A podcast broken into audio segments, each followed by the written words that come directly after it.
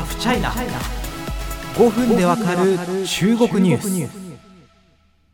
ソニーの中国法人が、まあ、中国のネット空間で炎上した件は広く報道されました。中国関係でお仕事なさってる方々、えー、仕事先とかでもしかしたら、えー、世間話の中に上がってくるかもしれませんね、えー、新製品の発表会に7月7日という日付が含まれていたからです。七夕とかではありませんね、え日中海戦の発端ともなった盧溝橋事件から84年となる日だったからです。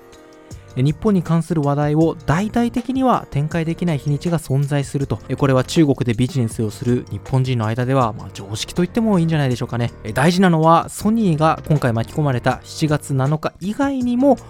気をつける日にちというのがあるということです。中国ビジネスに関わる複数のビジネスパーソンに、えー、どんな日に気をつけてますかっていうのを聞いてみました。なお、まあ、日中間の非常にセンシティブな歴史に関するキーワード等が出てきますが、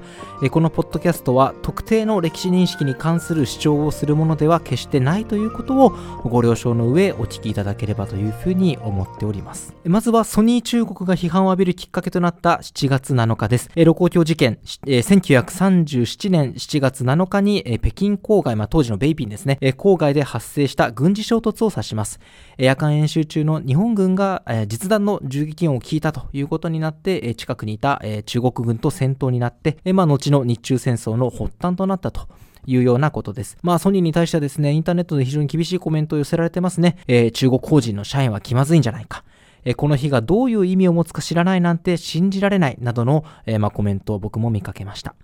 ソニー中国はウェイボーで日程の選択で皆様に誤解と迷惑をおかけしたと陳謝し、イベントの中止を発表しました。並んで敏感な一日とされるのは、露光橋事件の6年前です。1931年9月18日に発生した流浄湖事件です。法天の南満州鉄道を関東軍が自ら爆破した事件で、関東軍はこれを超学領軍の仕業とし、いわゆる満州事変の口火を切ることになります。中国では数ある国地、国の恥と書いて国地の日の一つとして数えられていて、え日本に対する反感が高まるタイミングであると言われています。えそして中国でコンテンツ事業に関わる、まあ、ビジネスパーソンがですね、これは一番気をつけないといけないというふうに話すのが、え12月13日、南京事件です。え旧日本軍が当時の中華民国国民政府の首都だった南京を占領した際に、え一般人や捕虜を殺害したとされる事件です。日本の外務省は南京事件について以下のような見解を示しています。日本政府としては日本軍の南京入場後、非戦闘員の殺害や略奪行為等があったことは否定できないと考えています。しかしながら、被害者の具体的な人数については諸説あり、政府としてどれが正しい数かを認定することは困難であると考えています。繰り返しますが、これは私のではなくて日本の外務省の公式サイトに載っている見解です。えー、中国ではこの事件、南京大虐殺と呼ばれ、死者数などについても日本側の主張と大きな隔たりがあります。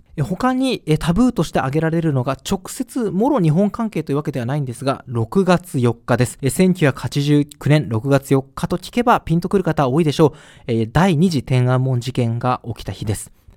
共産党の胡陽宝元総書記の死去をきっかけに北京の天安門広場に集まった人たちが民主化を求める運動に発展し人民解放軍が武力で制圧したという事件です。この時期が近づくと中国でもあの Twitter とか Facebook につながれるようにする VPN っていうのがあるんですけれども、あまあ、仮想プライベートネットワークですね。あれがちょっとつながりにくいなってなったりとか、まあ、特に言論に対する統制や監視が強まります。えここで海外資本が商品 PR、これは確かに不向きと言わざるを得ません。え先ほどの中国でビジネスを展開する男性は、6月8日天安門、7月7日露光橋、9月18日龍城湖、12月13日南京、少なくともこの4つの日日にちの前後1週間は必ず宣伝を避けます。ネットに出している広告なども停止させますと話しています。他にも、日本では終戦記念日にあたる8月15日や、中国が抗日戦争勝利記念日と定める9月3日を挙げる人がいました。また1919年に起こったですね、54運動の5月4日だったり、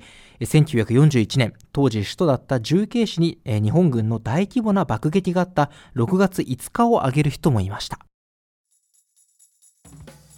多すぎるな。うん、まあこれは本当大変ですよ。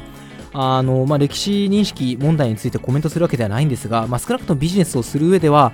あの、これは大変です。あの取材にご協力いただいた方からはとにかく近代史を学ぶしかありませんというふうにおっしゃっていただきましたがあもう本当その通りです。あの、まあ、もちろんその何度も言うようにですよ。あの歴史問題とか歴史認識等にあのこうすべきだということは私はこの場ではあえて言いません。あの冷静な議論できなくなるからね。